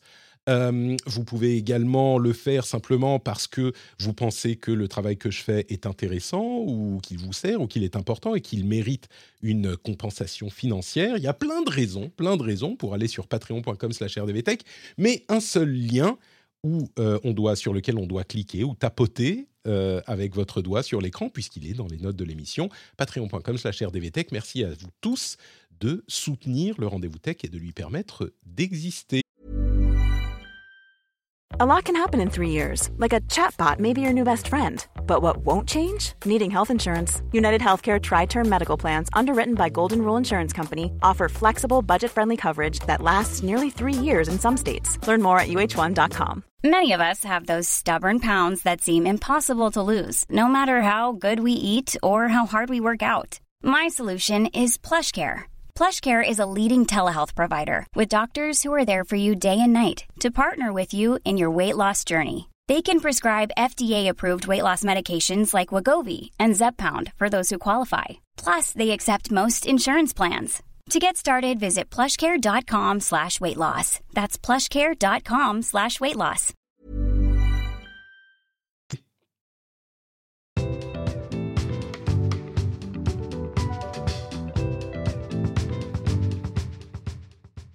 Êtes-vous prêt à revenir dans le métavers? Je vous disais que le métavers avait été Non. absent. Question suivante. Et non, il est bien là. Euh, en fait, Mark Zuckerberg a fait une euh, interview avec Lex Friedman, un podcasteur qu'il aime bien, et c'est la troisième fois qu'il est chez lui, je crois. Euh, une interview vidéo dans le métavers. Et je pense que euh, bah, il s'est rendu compte qu'il était trop tôt pour parler du métavers tout le temps, mais il n'a pas lâché son rêve, puisque l'interview se passe dans le métavers avec les avatars codec, qui sont des avatars photoréalistes euh, qui reproduisent les mouvements de, euh, de la personne euh, qui parle. Donc on a vraiment quelque chose qui ressemble à un- une photo, qui est en fait un modèle 3D qui va reproduire vos Mhm. mouvements, vos gestes, vos mimiques, les défauts de votre peau. Euh, c'est marrant d'ailleurs parce que Lex et Zuck disent, euh, vous savez, on est les deux personnes les moins expressives euh, du monde et on nous le reproche souvent. D'ailleurs, c'est marrant quand Zuck disait, oui, on, on dit souvent que je suis pas très expressif et t'as senti sa, sa douleur, quoi. Et je me suis dit, ah merde, Je moi suis aussi, je dis que c'est un androïde, que c'est un robot. Le pauvre, en fait, c'est un humain, il souffre comme tout le monde. Bon, je vais pas aller plaindre Zuckerberg quand même, hein, mais c'était un petit peu touchant ce qu'il disait. Et ils ont parlé de tout ça. Et euh, surtout, Lex Friedman dit tout au long du podcast que ce que je suis en train de vivre est incroyable. J'ai l'impression que tu es en face de moi. On est tous deux avec nos casques de réalité virtuelle. Euh, on est à des dizaines, des centaines de kilomètres l'un de l'autre. Mais j'ai l'impression que tu es en face de moi. C'est fou. C'est fou ce sentiment de présence. Et donc, euh, et il commence à parler de choses hyper intéressantes. Je mettrai le lien dans, la newsletter aussi de ce podcast. Il parle de choses hyper intéressantes, comme par exemple, si on réussit à reproduire la, la personne en 3D de manière aussi réaliste et qu'on commence à avoir une intelligence artificielle qui peut euh, agir un petit peu comme elle, euh, est-ce qu'on ne va pas euh, avoir des moyens de l'utiliser au niveau thérapeutique pour des personnes qu'on a perdues Ou euh, est-ce qu'on n'a pas un devoir? Quel est le devoir des réseaux sociaux de laisser libre accès à ce genre de choses? Enfin, Des questions presque philosophiques qui étaient hyper intéressantes dans le podcast. Mais surtout, pour moi, ce que ça dit, c'est que le rêve du métavers de Zuckerberg, dont je vous parle moi depuis euh, des, des années, depuis sa première présentation, comme étant quelque chose que les gens ne comprennent pas, mais quelque chose qui est à 5-10 ans, bon bah c'était il y a 3 ans, donc peut-être à 2-7 ans, ou encore toujours à 5-10 ans, et ben c'est un truc comme ça, c'est ce simulateur de présence, et pas euh, se balader dans un monde virtuel en 3D comme Fortnite ou ce genre de conneries. Pas du tout un métavers, ça. Ce dont il parle, c'est cette présence photoréaliste qui peut se téléporter, entre guillemets, n'importe où grâce à, ces casques. Euh, donc, moi, ça m'a impressionné, cette vidéo. Euh, et c'est le, début de ce genre de choses. Je suis très curieux de voir où ils iront à terme. Ouais, ça a l'air pas mal. hein. Moi, j'ai vu ça aussi. euh, ça avait l'air. euh, Enfin, c'est hyper réaliste, quoi. Mais du coup, je me demande comment ils se sont modélisés. Je pense que si tu passes dans une machine qui te Ouais. scanne en 3D euh, sur toutes les Ah oui, c'est pas. euh, oui. C'est Alors, pas ce niveau de accessible comme qualité, ça, c'est euh, c'est pas non, c'est c'est- c'est difficilement accessible à ce stade. Oui, c'est euh, c'est C'est compliqué. ça, ouais, non, c'est pas tourne autour de moi avec ton iPhone et j'ai un scan. Alors, Oui, ils ont ça. une version tourne autour de moi avec ton iPhone, mais évidemment, la qui- qualité est moins bonne. Elle est impressionnante quand Ouais. même, hein, mais, euh, mais elle est moins bonne que, que, que les- la meilleure qualité. Ouais. Tout à fait. Donc, ça, c'était le métavers qui est toujours là. Et puis, quand je parlais de personnes virtuelles euh, de, dans la, entre les avatars 3D photoréalistes et l'intelligence artificielle qui peut créer des personnalités, euh, Casey Newton a écrit un article intéressant dans Platformer sur le mélange de ces deux, de ces deux choses, qui est une idée qu'on a déjà évoquée. Si on a des avatars 3D photoréalistes et une IA qui euh, peut cloner relativement bien une personne et la voix d'une personne, euh, bah peut-être qu'on va commencer à avoir des utilisations de ces personnes virtuelles, qui sont pas juste des IA, mais des personnes virtuelles, peut-être pour créer des réseaux sociaux pleins de personnes virtuelles qui n'existent pas. Ou... Enfin, il y a des utilisations vraiment intéressantes. Je peux voir, on a déjà des, des idoles virtuelles dont les gens tombent amoureux, ou des, des, des- Oui, des- bah ce genre de trucs. Je peux voir un réseau social euh, synthétique, comme l'appelle Casey Newton, avec des gens qui sont pas vrais, et peut-être que la différence dans ce cas-là est pas si importante, mais euh, je sais Mm. pas. peut-être euh, un réseau social où euh, vous avez des conversations de groupe avec Patrick, Corben et Cédric pour parler de tech et, et vous vous intégrez à notre conversation et vous nous demandez ce qu'on pense de euh, des réseaux sociaux virtuels. Vous voyez, c'est l'inception des réseaux Ouais, sociaux ouais. virtuels. C'est sympa de se Ouais. voir euh, et de s'immerger, en fait, finalement, comme si on était euh, l'un en présence de l'autre, quoi. Je trouve ça quand même assez cool. Après, euh, on le fait déjà, là, quelque part, avec les caméras et tout, mais c'est vrai qu'on n'est pas, on n'est pas dedans, quoi. Bah, non, mais alors, c'est pas que dans le métavers, genre en 3D, mais simplement si on avait une IA de Corben, parce que là, la, la qualité On a de plus besoin de Corben. Plus besoin de moi, tranquille. plus besoin de Corben, non mais c'est ça, non mais la qualité Mais de en fait, l'image, on aurait peut aujourd'hui, largement ça, reproduire ça en 3D, tu vois. Là, c'est pas un truc qui a Oui, besoin oui. d'être photoréaliste. Oui. Euh, si ça reproduit ce que tu, ce que tu es suffisamment bien, c'est pas juste on n'a plus besoin de Corben, mais je sais pas, on pourrait avoir bah, parce qu'avec Corben c'est forcément oh, on n'a plus besoin de Corben, on met le Corben à la poubelle, machin. Non, mais si on parle par Non. exemple de je sais pas Snoop Dogg, tu vois, si on invite Snoop Dogg dans notre émission et que au-delà de l'effet marrant nouveauté, bah, il peut nous parler de trucs euh, qui- qu'il euh, qu'il connaît vraiment, de sa carrière, de je sais pas, ça fait des trucs Ouais. euh, marrants quoi. Évidemment c'est Ah bah oui, oui, Mais, oui. mais après, euh, est-ce qu'on a envie de parler à Corben ou à Clone Ben Tu vois? Ouais, C'est ça en fait l'idée. C'est pas, euh, c'est pas exactement la même chose. Euh, le- les réac- même pareil. si on peut essayer de- d'arriver par mimétisme à faire croire que on est face à, bah, face si à Corben, mais euh, si c'est suffisamment comme- proche, est-ce que la... Parce que finalement, on te voit pas vraiment là. Comme tu disais tout à l'heure, on te voit pas vraiment. Tu es, par l'intermédiaire d'un- d'un- d'un- d'une interface sûr, informatique. Moi, j'aimerais bien t'avoir en face de moi, mais c'est pas le cas. Alors comment on le sait, ouais. je, suis- je suis un clone. Regardez, si je fais ça, j'ai même des effets spéciaux et tout. On voit bien que le décor est faux, que tout est faux en fait. Non, mais on y arrivera à ça parce que de toute façon, on peut déjà créer des, des personnages, des choses comme ça. Donc voilà, Mm. après, euh, euh, voilà, tu, tu peux en, par exemple, je sais pas, un mec qui a écrit plusieurs livres ou plusieurs euh, biographies, autobiographies ou des interviews et tout, tu donnes, tu donnes tout ça à bouffer à une IA. Et après, elle peut s'exprimer comme lui, elle peut raconter des anecdotes sur sa vie, elle peut, Mm. elle peut faire illusion, quoi. Mais tu seras pas, euh, voilà, ça, ça, ça vaudra pas la.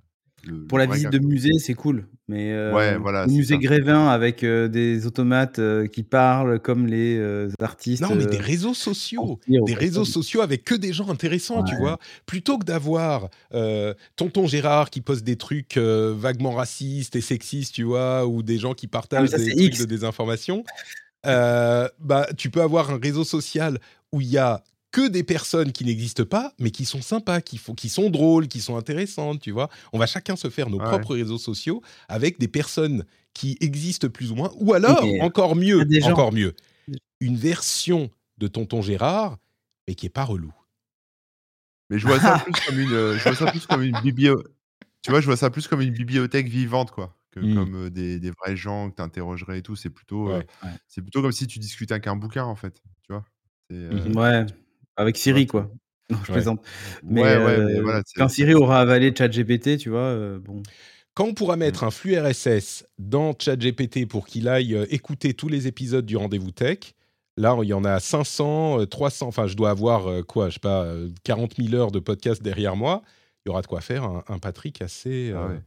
Mais alors, est-ce que vous voulez le Patrick de 2006 ou est-ce que vous voulez le Patrick 2023 On Ça, tu vois, il y aura des, il y aura des, Ouais. des petits sliders, tu sais. Alors, comment tu le veux que tu Non, mais nous, on veut Fit Patrick. Ah, vous voulez Fit Patrick Je comprends, je comprends. Bon, euh, autre sujet, l'iPhone 15 Pro chauffe trop. Que vous avez suivi cette histoire, Oh ce non. psychodrame? Il y a des gens Ouais, qui ont commencé Ah, à... Chaque génération, il y a toujours des défauts. euh. Il y, a- il y a des gens qui ont commencé à dire, mais c'est bizarre, euh, mon iPhone, euh, il chauffe quand même beaucoup, mon 15 Pro. euh, quand même, euh, là, c'est un peu bizarre, quoi. J'ai du mal à le tenir dans les mains. Et évidemment, tu as l'escouade de défense d'Apple qui est venue au secours euh, de Tim Cook, qui a dit Mais enfin, qu'est-ce que vous êtes débiles Les iPhones, ils chauffent mal. réindexer les trucs à l'installation du nouvel OS. Les gens ne savent pas, machin. Bon, bah, il se trouve qu'effectivement, il y a un problème qui fait que l'iPhone chauffe trop.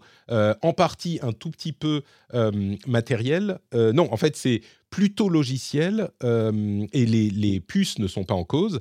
Et euh, il y a un problème notamment avec euh, Instagram et d'autres petits trucs qui sont corrigés. Mais la cause principale, c'est essentiellement le design du système d'évacuation thermique euh, qui, ne, qui ne fonctionne pas assez, donc ils vont devoir corriger ça en logiciel en faisant chauffer un peu moins. Peut-être qu'il perdra un peu de performance, pas énormément, hein, ça va. Et il y a aussi les, les problèmes d'Instagram, etc. Mais moi, ce que je note, c'est presque plus le fait qu'il euh, y a toujours des gens pour venir, venir à la défense des gens. Ils peuvent pas s'en empêcher. Qu'ils aient raison ou tort, c'est pas. C'est le, ouais, mais c'est le 15 Pro, hein, pas le 15 normal. Le 15 Pro, oui, oui, avec le, le, titane et le nouveau processeur.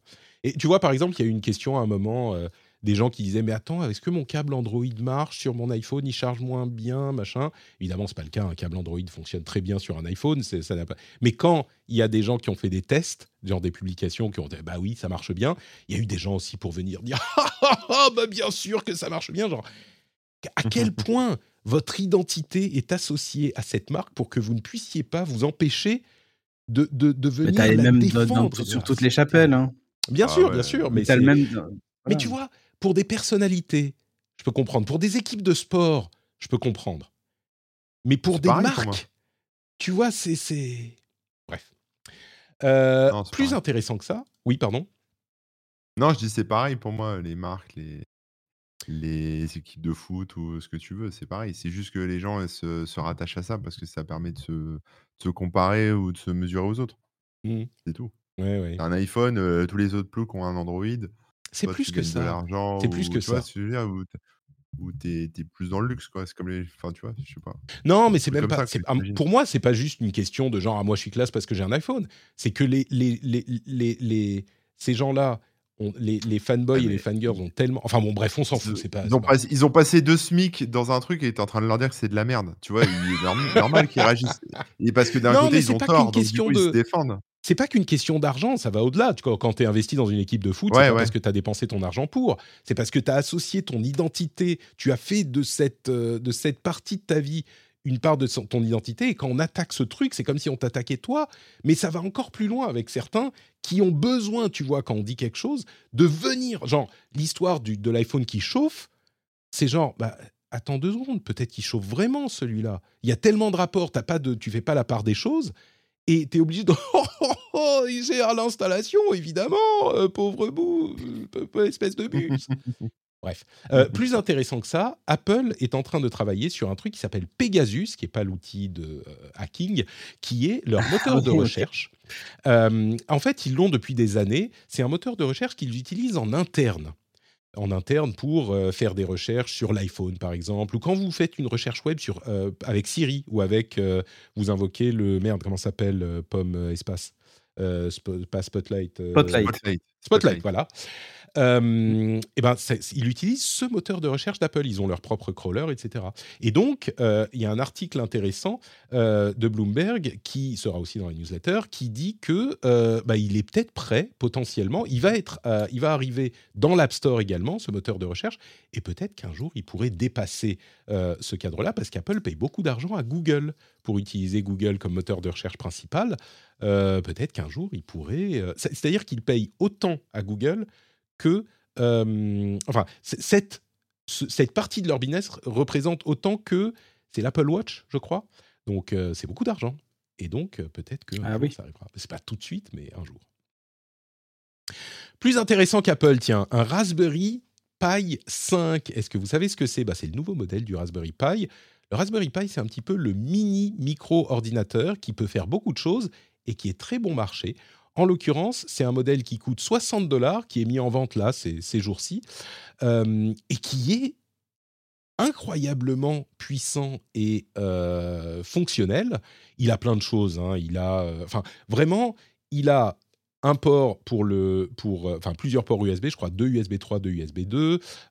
il a un port display. Il a un, petit processeur qui peut faire beaucoup de choses. C'est un, euh, un, Cortex A76 à 2,4 GHz, euh, qui est trois fois plus rapide que le Raspberry Pi 4. C'est une machine euh, qui sert à plein de choses et à laquelle vous devriez peut-être vous intéresser si vous voulez avoir un petit, euh, une petite bestiole pour expérimenter dessus. J'imagine que tu en, as, euh, en as qui traînent des Raspberry Pi, toi, Corben? Tu joues Ah ouais, j'en ai plein. Là, regarde, tu vois, hop, j'ai juste à tourner la tête. Regarde, j'en ai. Euh, j'en ai partout, moi. Mais le 5, je ne l'ai pas acheté encore parce que j'en ai pas besoin. Mais par contre, ce qui est intéressant avec le 5, pour ceux qui. parce que des premières utilisations pour le Raspberry Pi, euh, euh, c'est, euh, tout ce qui est euh, Media Center, tu vois, genre te faire un petit, Plex ou un petit Kodi sur ta télé, etc. Et celui-là bah, décode maintenant du, du 4K, donc du coup, ça va être intéressant pour. parce que c'est toujours un peu à la limite, tu vois, en termes de décodage sur de la, Full HD, etc. Bon, là, normalement, ça devrait être vachement plus puissant, donc déjà, on va pouvoir regarder des films plus costauds. Donc ça, c'est pas mal pour les gens qui se font des, qui se font des media centers, et cetera. Et après, moi, je l'utilise pour plein de trucs, hein. Enfin, après, tu, c'est un c'est un ordi, tu mets Linux dessus et après tu bidouilles, tu installes ce que tu veux, quoi, mais Tu mets pas Windows dessus quand même, sur un ARM. heu, je pense qu'il je pense qu'il y a moyen, mais c'est compliqué. Mais oui, oui, c'est c'est des versions ARM, donc je pense qu'il y a moyen de Mmh. mettre un Windows C'est pas ARM, mais bon, le Windows. bah, Windows pourrait arriver sur ARM bientôt, mais pas encore. Mais, euh, enfin, si, il y a une version, mais qui est pas très ah satisfaisante. ouais, on ouais, va mais c'est c'est pas ouf, quoi, ouais. Ouais. Donc voilà. Et elle peut faire effectivement, c'est quoi C'est deux écrans 4K en 60 Euh, C'est ça, deux écrans 4K 60 euh, FPS par HDMI, avec HDR. Ouais. Donc euh, c'est vraiment une, une belle petite bestiole, quoi, pour 60 dollars. Ouais. Ça a l'air cool. Bah, c'est surtout que le Raspberry Pi, est en rupture de stock partout depuis des années, là. C'est une horreur, tu tu peux plus en acheter, quoi, sauf si sauf si tu payes une fortune. Donc là, je sais pas, heu, comment ça va être au niveau de l'approvisionnement, mais tous ceux qui qui sont en attente d'acheter ça, je pense que là, ça doit être déjà en rupture de stock. Enfin, il doit y avoir déjà des délais de fou, j'imagine. Parce que ça fait tellement longtemps que tous ceux qui voulaient un 4 et cetera, ne pouvaient pas l'avoir.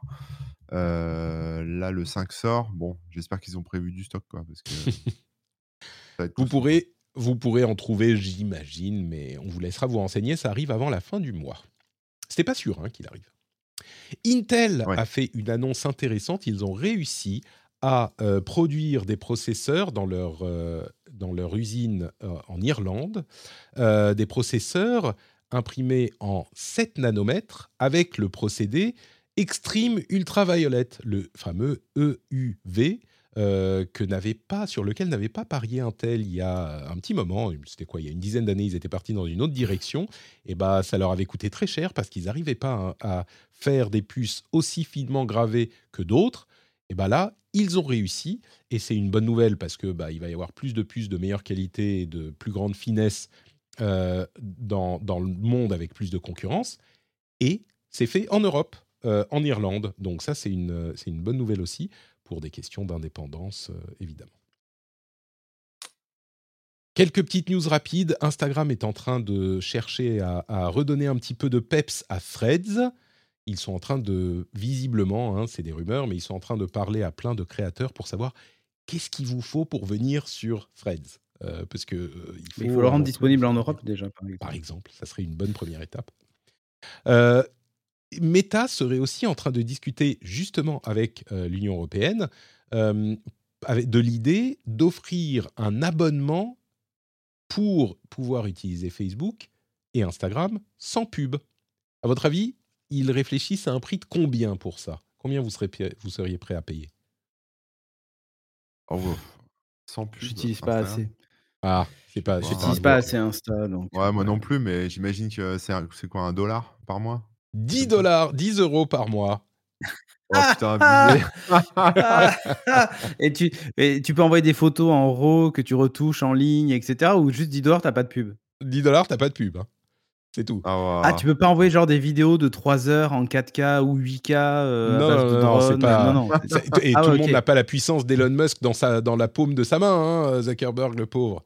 Donc, euh, non, non, c'est juste pas de pub. Enfin, de- on sait, ben, c'est des rumeurs, hein, je sais pas, mais. euh, donc, euh, voilà. Ça, c'est ce qu'ils sont en train de discuter. Évidemment, ça, ça vient de toutes les discussions sur euh, les données privées, les publicités personnalisées, etc. Euh, et Oui, bah TikTok, oui. d'ailleurs, est aussi en train de euh, tester un euh, abonnement pour supprimer les pubs, mais ils n'ont pas dit ni combien ça coûte, ni où c'est en train d'être testé, etc. Et puis, Ouais. à propos de réseau, Biril a contredit un rapport de SimilarWeb. SimilarWeb avait dit qu'ils étaient tombés à 16 millions d'utilisateurs mensuels euh, en août, eh bien, Biril a euh, affirmé qu'ils en étaient à 25 millions euh, et que c'est 5 Wow. millions de plus qu'en octobre 2022. Je ne sais pas si vous utilisez Biril, vous savez, c'est cette application qui a fait des petits d'ailleurs, euh, notamment sur TikTok. Ouais, je l'ai Euh, utilisé un peu, mais je l'ai viré. On prend des photos de nous au moment où il nous envoie l'alerte et on prend une photo de nous avec la, les deux caméras en fait, selfie et l'autre. Euh, Mm. Et c'est genre Biril, c'est tu prends dans l'instant à ce moment-là pour pouvoir voir tes amis. Moi j'avoue que C'est typiquement le, le genre d'appli où tu es esclave de, de tes notifs et de ton appli. Et moi, ça me saoule. Oui, alors après, si tu le fais pas tu- et que tu, tu peux quand même prendre la photo, mais du coup, ça s'appelle un late. C'est ça. Ouais, ouais, ouais. C'est Ouais. un late, c'est pas un, c'est pas un biril. Mais euh, je pense que c'est le genre de truc, tu vois, si t'es un peu plus jeune, tu sors tout le temps, tu veux montrer à tes potes. Moi, les étudiants Ouah, l'utilisent tout le temps. hein. Ah ben voilà, c'est ça. Tu vois, euh, si c'est pour montrer, ah bah là, je moi, l'avais installé et je voyais des. Je l'avais installé, moi, et je voyais des photos euh, d'amphi, de cours, etc. euh, Je C'est dis, ça, ah, ok, ouais. bon, bah. C'est ça. Là, je, ah, là, je suis en cours, là, je suis au bar, là, je suis euh, en soirée chez truc. Oh, regarde ce shot de vodka, oh, oh, trop fort, machin. Bon bah nous, forcément. Et sachant c'est que l'heure est random. Ouais, L'heure est random. hein. ouais. C'est-à-dire que tous les jours, c'est pouf. Ah bah là, Voilà, je me c'est réveille de ma soit cuite de la, de la soirée dernière. machin. Là, c'est ça. Là, je prendrai la photo, je dirais, ah, bah, je suis avec Patrick et Corben sur le rendez-vous tech, quoi. C'est ça. C'est passionnant, palpitant. Euh, un truc palpitant, Xavier Niel va financer à hauteur de 200 millions d'euros des projets IA. Euh, des projets IA en France, évidemment. Euh, il veut établir un laboratoire de recherche à Paris et une conférence annuelle. Et entre parenthèses, on a des, des, des chercheurs extrêmement compétents en IA en France. On a déjà parlé de Yann LeCun, etc., qui vont euh, d'ailleurs participer à la commission qui va rendre une étude au gouvernement dans six mois. On en parlait la semaine dernière, mais on a aussi Mistral IA, euh, qui est un petit, une start-up euh, qui a levé, je ne sais plus combien, combien ils ont levé, beaucoup, et qui a surtout publié leur premier modèle qui est basé sur 7 milliards de paramètres, ça détermine la vitesse et les choses là, qui fait, selon eux, mieux que d'autres modèles qui ont 13 milliards de paramètres. C'est des gens qui étaient, je crois, chez DeepMind et chez euh, Meta, justement, des Français qui sont venus en France lancer, leur, leur start-up. Euh, tout ça est intéressant. C'est intéressant qu'on s'intéresse à l'IA, justement, et euh, c'est intéressant que des gens comme Xavier Niel financent ce genre de choses. J'aimerais bien que, que d'autres gens très très riches s'y intéressent également et, et financent ce genre de choses aussi. Mais, mais voilà, donc il y a des choses qui bougent, évidemment, comme partout en France également. Je crois qu'on arrive à peu près au bout. Euh, oui, on peut utiliser robot.txt pour dire euh, n'utilisez pas mes euh, choses, mes- mon texte pour générer de l'IA. Donc maintenant, vous pouvez, hein, comme on peut se désindexer des moteurs de recherche, vous pouvez dire désindexez-moi de vos modèles d'IA si votre texte est disponible sur le web. Et on a entendu des rumeurs selon lesquelles Johnny Ive serait en train de travailler avec OpenAI, financé par Masayoshi Son, euh, pour créer un appareil qui fonctionne avec de l'IA. Alors c'est quoi? Ils disent un euh, iPhone of Artificial Intelligence, bien sûr un, terme utilisé pour euh, attirer des gros titres, mais, bon, à voir ce qu'il va faire Johnny Ive. Il a un pédigré évidemment qu'il est difficile d'ignorer. Demain, Google présente son Pixel 8 et Pixel 8 Pro et Pixel Watch 2 et la euh, dernière version d'Android, c'est demain, ça, au moment où on enregistre. Donc, vous en entendrez parler euh, très vite et la semaine prochaine dans l'émission. On sait déjà à peu près tout, hein, mais bon, parce qu'ils ont tout leaké eux-mêmes. Et surtout, je voulais vous quitter avec euh, cette réflexion sur la sphère de Las Vegas. Vous savez ce que c'est la sphère? Ah oui, oui, oui, Oui. oui, oui, Ouais. oui. c'est Cette salle de concert et de conférence à Las Vegas qui euh, est une immense sphère. C'est une sorte de planétarium, mais gigantesque. Et il y a des écrans sur l'extérieur et à l'intérieur. Et elle a provoqué énormément de railleries à quand elle a été dévoilée.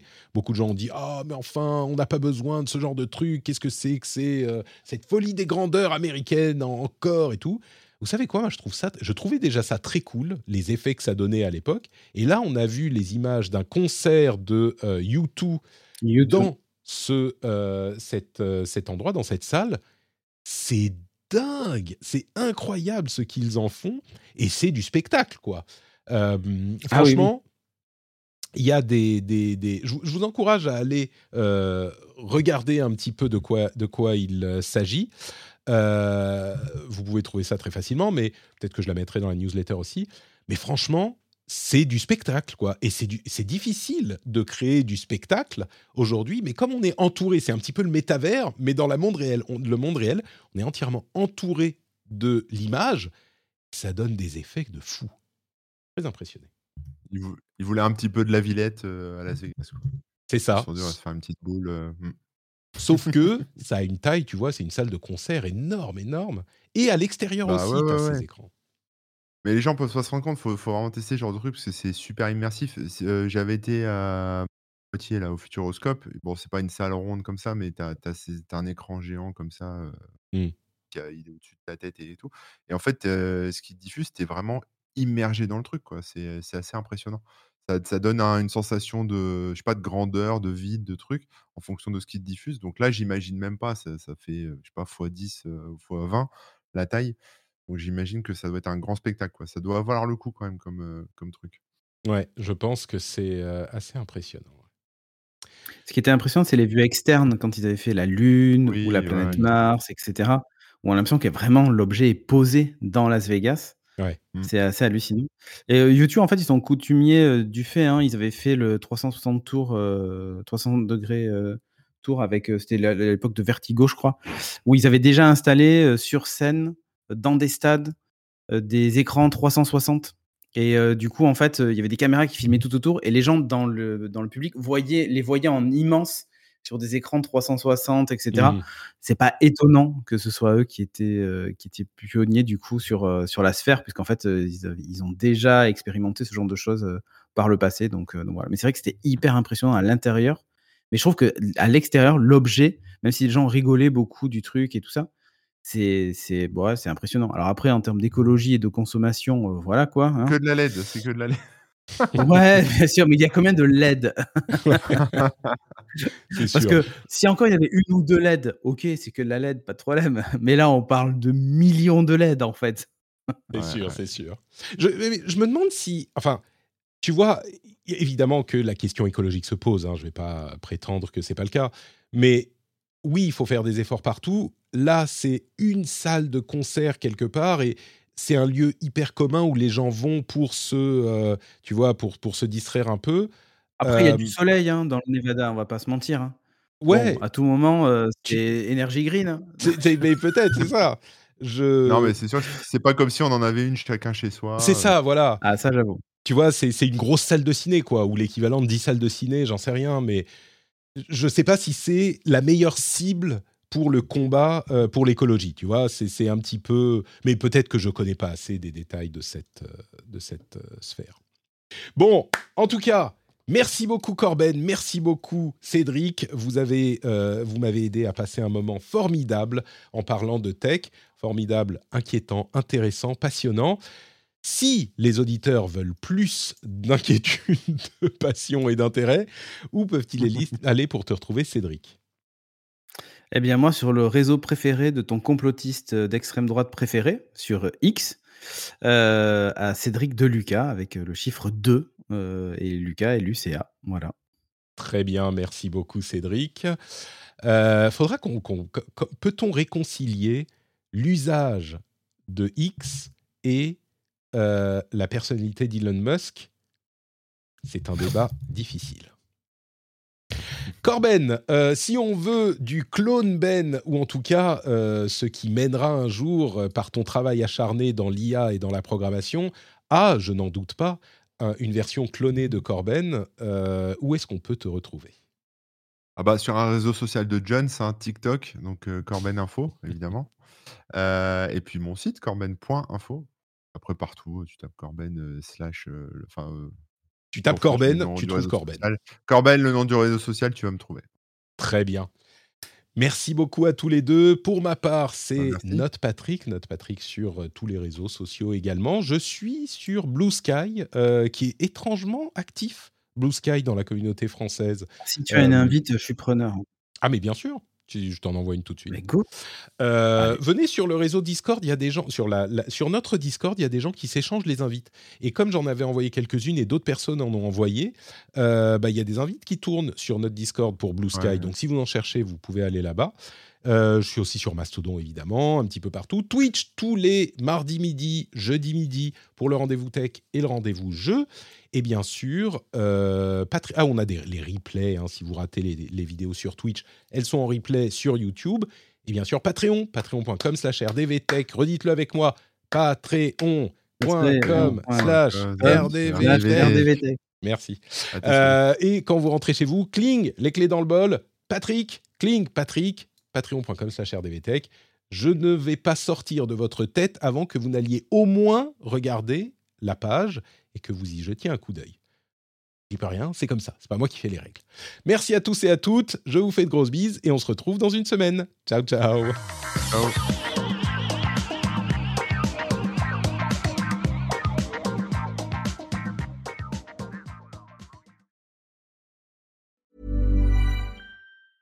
Mom deserves the best, and there's no better place to shop for Mother's Day than Whole Foods Market. They're your destination for unbeatable savings, from premium gifts to show-stopping flowers and irresistible desserts. Start by saving 33% with Prime on all body care and candles. Then get a 15-stem bunch of tulips for just $9.99 each with Prime. Round out Mom's menu with festive rosé, irresistible berry chantilly cake, and more special treats. Come celebrate Mother's Day at Whole Foods Market.